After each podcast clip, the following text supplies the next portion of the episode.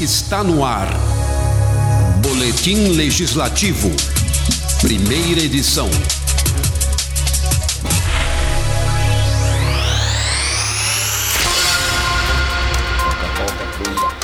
Olá, seja bem-vindo ao Boletim Legislativo, primeira edição, produção de Amanda Mendes, apresentação de Rodrigo Alcântara, com trabalhos técnicos de Weber Maganhato. Confira as manchetes do dia. Publicada a lei que aprimora mecanismo para acompanhamento da evasão escolar. Vereadores debatem cobrança do IPTU complementar com prefeita Jaqueline Coutinho. Lei cria campanha de incentivo à adoção de crianças e adolescentes. Escola do Legislativo realiza eventos sobre a arte de saber escutar em parceria com o CVV e entrevista ao vivo aqui nos nossos estúdios com o vereador Vitor Alexandre Vitão do Cachorrão do MDB. Recebemos em nossos estúdios aqui o Vitão do Cachorrão. Vitão, seja muito bem-vindo novamente é, à nossa Rádio Câmara, ao Boletim Legislativo Primeira Edição. Obrigado, Rodrigo. Obrigado, Velber, é, Velber né? É um prazer estar aqui para falar do nosso trabalho e estar tá aqui junto com vocês já de manhã na rádio, que estão fazendo um excelente trabalho também, está ganhando cada vez mais seguidores. Quero dar os parabéns por esse brilhante trabalho aqui da Rádio Câmara.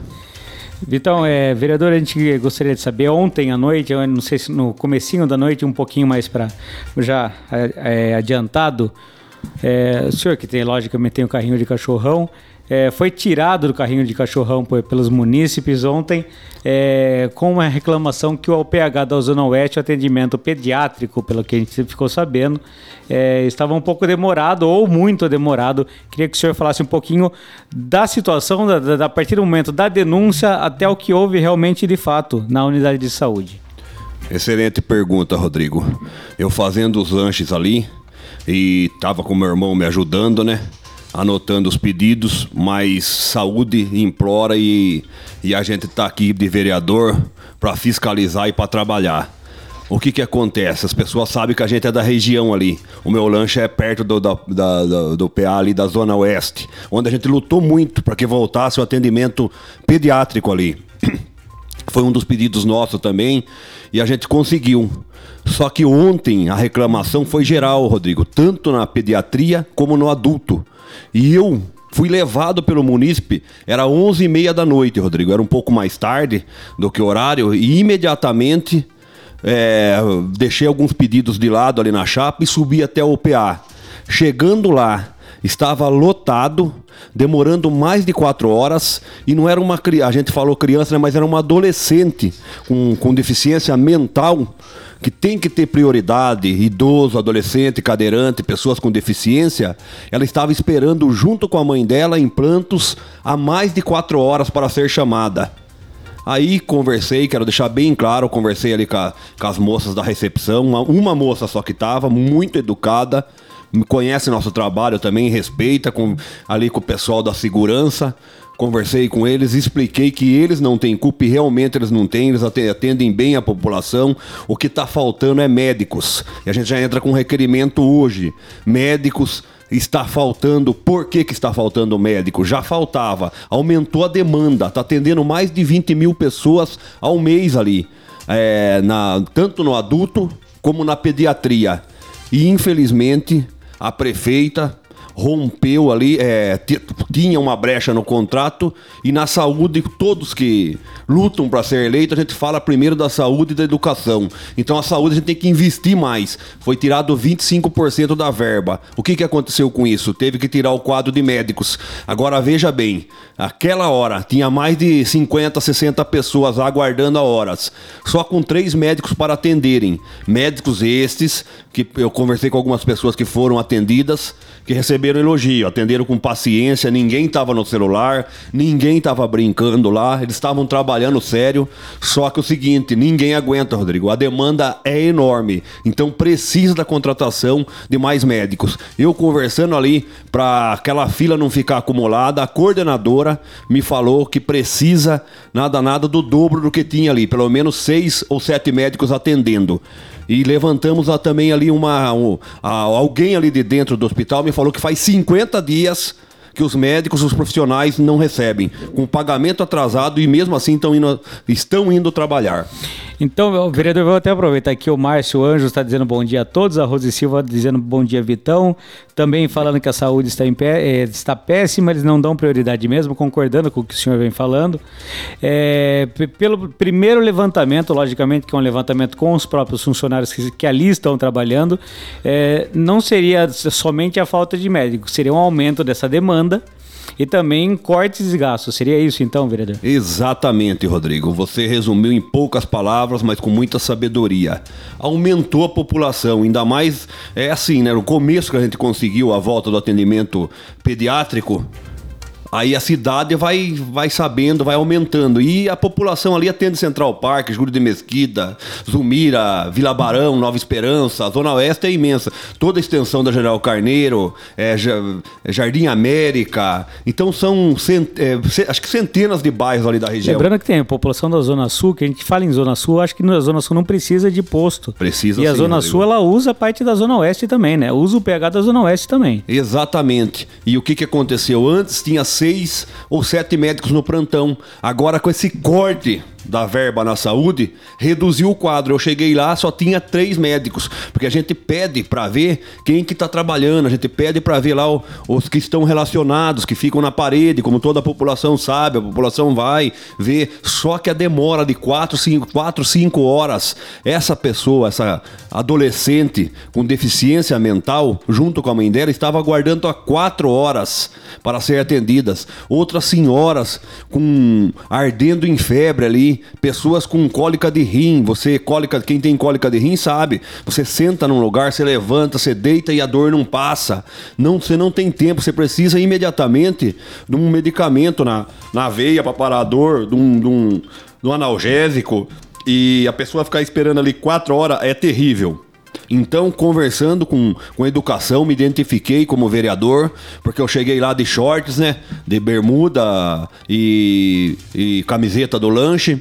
É, me identifiquei, tem algumas pessoas que não me conhecem ainda, expliquei que eu era o Vitão do Cachorrão, que eu estava lá porque eu fui buscado pela população e conversando com ela, ela abriu o coração. O vereador não tem horário de trabalho, né, Vitão? Não tenho exatamente. Eu, os outros vereadores aqui da casa, Dini, todos os vereadores, a gente sábado, domingo, de madrugada, ou acontece alguma coisa e a gente tá, é, coisas assim na saúde, às vezes infelizmente fa- é, é, falece um parente e, e daí tem a lei que é do velório gratuito e às vezes a pessoa tem dificuldade no, na, na UCEL e na UFEBAS, então a gente tem 24 horas, tem que mandar alguém lá conversar, ou a gente mesmo vai, que nem eu fui ontem, mas eu, na maioria das vezes, quando dá, ontem eu abandonei a chapa, porque quando eu fiquei sabendo que tinha uma menina lá com deficiência mental aguardando há 4 horas e tinha mais de 50 pessoas às 11h30 da noite, eu fui lá com muita educação, mas a gente quer cobrar providências aqui. E a gente fica triste porque investe, às vezes, em propaganda, investe em outras coisas e tira da saúde. Isso é errado. Na saúde e na educação a gente tem que investir cada vez mais. É o que a Rose está perguntando também aqui. O que pode ser feito para que isso aconteça, que isso não aconteça? Acho que é um, a gestão de contrato, né, gestão administrativa e o maior, maior investimento na área, né, Vitão? Com certeza, Rodrigo. E ah, parabéns, Rose. Um abraço, tenha um bom dia. O que acontece, Rodrigo, é que eh, tava, se tava com sete médicos de plantão, se cortou a verba, não tem dinheiro. Ela falou, não tenho dinheiro para pagar os médicos. Conversando com uma responsável lá, com coordenadora, não me lembro o nome, que na hora a gente ficou. A gente se sente no lugar do povo que tá ali. A gente se sente na pele daqueles que estão esperando quatro horas. No começo ela até foi meio assim, eu falei, tá funcionando isso aqui? Olha a situação, as pessoas esperando aqui mais de quatro horas. Ela falou, tá funcionando sim. Eu falei, ah, tá funcionando? Depois ela até conversou melhor com tá funcionando porque não é seu, sua filha que tá aqui com deficiência mental esperando há mais de quatro horas aqui. Pessoas com febre, pessoas com cólica de rim. Você acha que isso tá funcionando? Vocês fizeram assinar o contrato com a prefeitura, então vocês têm que cumprir, as coisas têm que andar. Daí ela falou, pera aí, Vitão, então vamos conversar. Eu vou abrir o coração, vou falar tudo a verdade pra você. Foi cortado a verba, a gente não consegue pagar os médicos. Aí um, um próprio segurança ali falou: aí tem médico aqui que está 50 dias sem receber e está trabalhando. Então quero dar os parabéns para os médicos que não tem culpa, Rodrigo, que trabalha com amor, que fez o juramento. A gente tem muitos amigos médicos, a gente entra aqui, depois vai ganhando experiência. São pessoas do bem, profissão abençoada. A gente depende dos médicos, às vezes eles atendem tão bem quanto no convênio também. Só que não adianta três médicos para 100 pessoas hora, toda hora, 100, 120 pessoas de dia, mais 70, 80 à noite. Pra você ter uma ideia, daí eu falei para ela, a prioridade tem que ter a lei da prioridade. Cadeirante, deficiente físico, idoso, a pessoa com deficiência mental esperando mais de quatro horas para ser chamada, você acha isso justo? Foi a pergunta que eu fiz em nome da população para a coordenadora. E é o papel do vereador. O vereador foi ontem à noite, de, deixou o trabalho que estava fazendo lá no, no carrinho de cachorrão, foi até o PH e, a, e o próximo passo, né, Vitão, é o requerimento agora exigindo né, as explicações do Poder Executivo com relação à empresa. Lembrando que é o PH terceirizada, é, é, o PPP, né? Não, não, não, é a diretrizes, né? A diretriz, então, é. mas é, a parte, é, ah, tá. a, é uma parceria com a prefeitura, Sim. exigindo agora, através do requerimento, explicações do que vem acontecendo, né, Vitão? Exatamente, Rodrigo. Exigindo e pedindo também a contratação de mais médicos, porque a demanda não está suportando. Isso, o que que faz? Além de causar um nervosismo e a população ficar ali em choque, porque às vezes a pessoa doente ou um filho doente, a pessoa já está num estresse, ofende até mesmo um funcionário público ali. Sabe o que está acontecendo no nosso gabinete? Acho que em vários gabinetes dos colegas aí.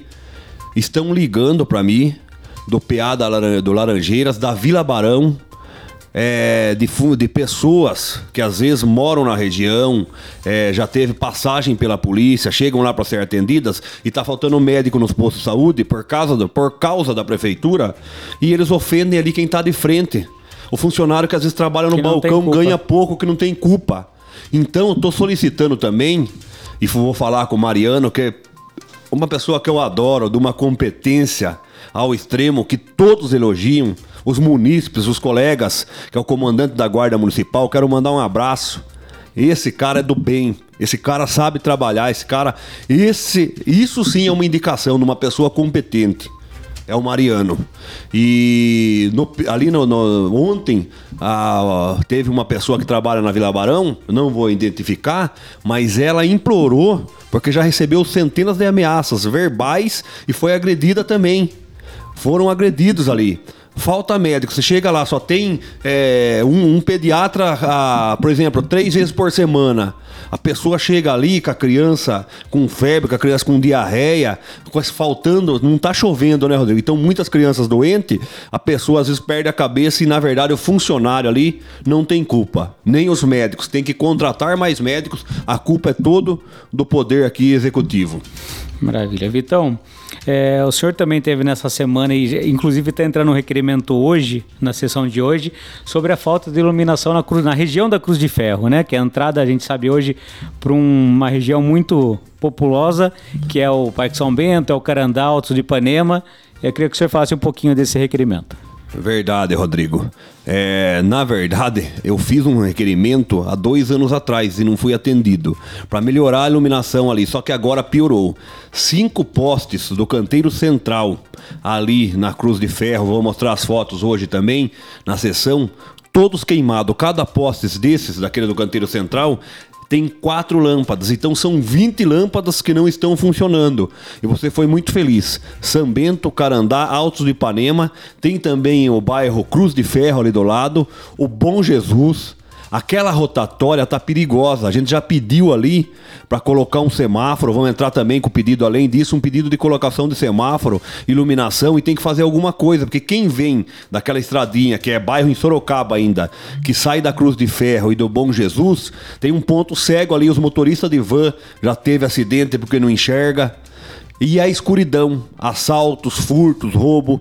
Tem o Bosque Ipanema, é o. Acho que o outro condomínio lá que é do, do, do Parques, eu não, não, me lembro o nome, são mais de 5 mil pessoas só ali, antes da Cruz de Ferro. Fora depois 30 mil pessoas ali no Carandá e Altos do Ipanema, daí as pessoas do, do que eu falei pra você, do bairro Cruz de Ferro, vários bairros da cidade. E a gente é, é, recebendo muitas reclamações. Aí eu fui lá de noite, né? Eu fui no horário 8 horas da noite, você não conseguia enxergar mais nada. Aí eu vi que em em cinco postes, nenhum funcionando, nenhuma lâmpada funcionando. Cada poste tem quatro lâmpadas, então são 20 lâmpadas queimadas. Que estão deixando de funcionar. E outra, daí eu entrei em contato com os moradores há mais de seis meses. Tem um ponto de ônibus ali com as pessoas que trabalham, as pessoas que precisam ir trabalhar. Quando escurece, assaltos, roubos, casos até de estupro, já me falaram. Então a iluminação pública, quando a gente conversa com a GCM, com a, com a, Polícia Civil, com a Polícia Militar, é muito importante, Rodrigo. É muito importante. Nesses lugares, na porta das escolas, para uma fiscalização. É, precisa é, dessa iluminação pública. Nossa cidade é o mínimo que tem que fazer. Eu mesmo mandei, na, no caso, 100 mil reais para iluminação pública de verbas ah, que a gente fala, que a gente manda tudo de emendas Emenda. impositivas para trocar três bicos de luz. E até agora não trocaram. Só que eu vou, tô para mandar para o Ministério Público questionando o que fizeram com o dinheiro público. Porque até agora não trocaram. Um bico de luz na Vila Barão, outro na Avenida Betânia e outro atrás do asilo é, do Lar São Vicente de Paula, que é a Avenida Betsaida. Não tem três bicos de luz. Eu mandei 100 mil reais. Você acha que é, dava uns nove bicos de luz? 100 mil reais não era o suficiente para colocar nove bicos de luz na cidade? É onde foi o nosso dinheiro público? É isso aí. Maravilha, vereador. Obrigado pela presença. O senhor sabe que as portas aqui da Rádio Câmara, logicamente, são abertas para o senhor para a oportunidade que, que foi bem vista. Parabéns pelo trabalho. Eu vou liberar, que eu sei que o senhor, antes da sessão, tem o atendimento ao público no gabinete e não para, Weber, né? O Vitão é daqueles que não para. Então, obrigado pela presença, volte sempre. Eu que agradeço, Weber, Rodrigo. Eu preciso vir mais vezes, vocês A gente pega no vezes.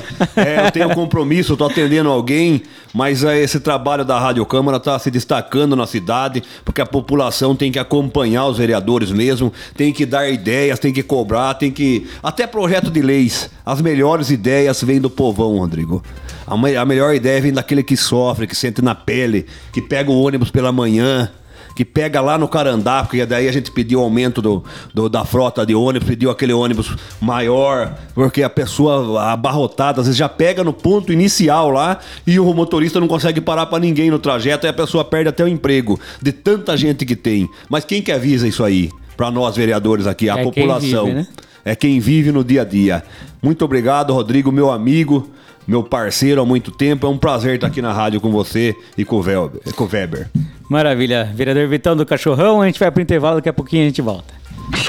As atividades dos parlamentares na Rádio Câmara.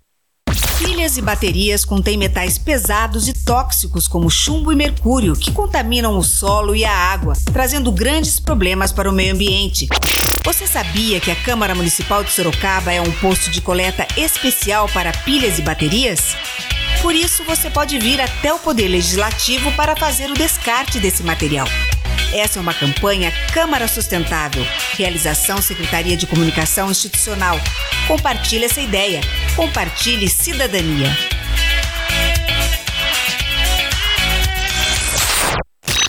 Continue na sintonia. Rádio Câmara Sorocaba. A campanha Câmara Sustentável continua a todo vapor na luta pela preservação do meio ambiente.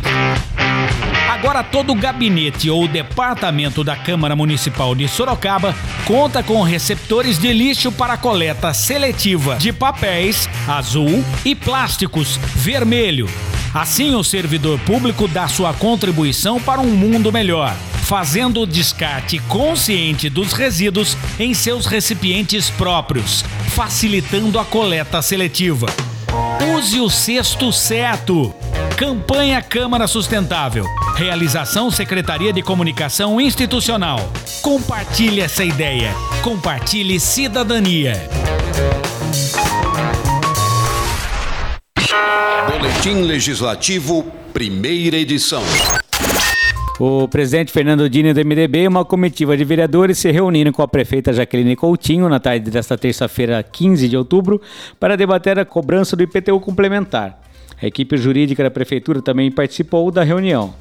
Os parlamentares reivindicaram o reestudo das cobranças já realizadas. São aproximadamente 3 mil pessoas que fizeram seus recursos.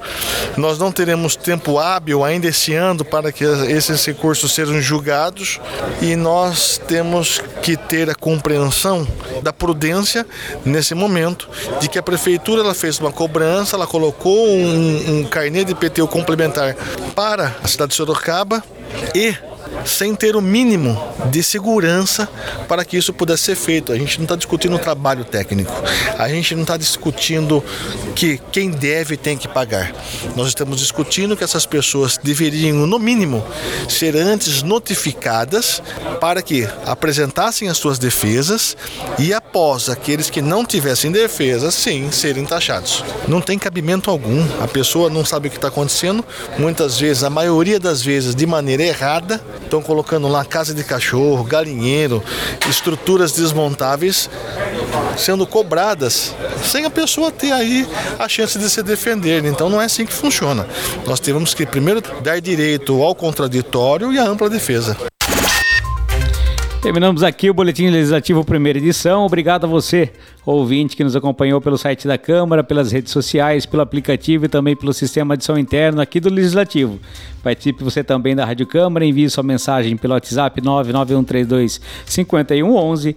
Você também pode deixar seu comentário na página do Legislativo no Facebook. Lembrando que as notícias que não deram tempo de passar agora na primeira edição, você confere à tarde no Boletim Legislativo, segunda edição. Até, até a próxima edição. Boletim Legislativo, Rádio Câmara Sorocaba.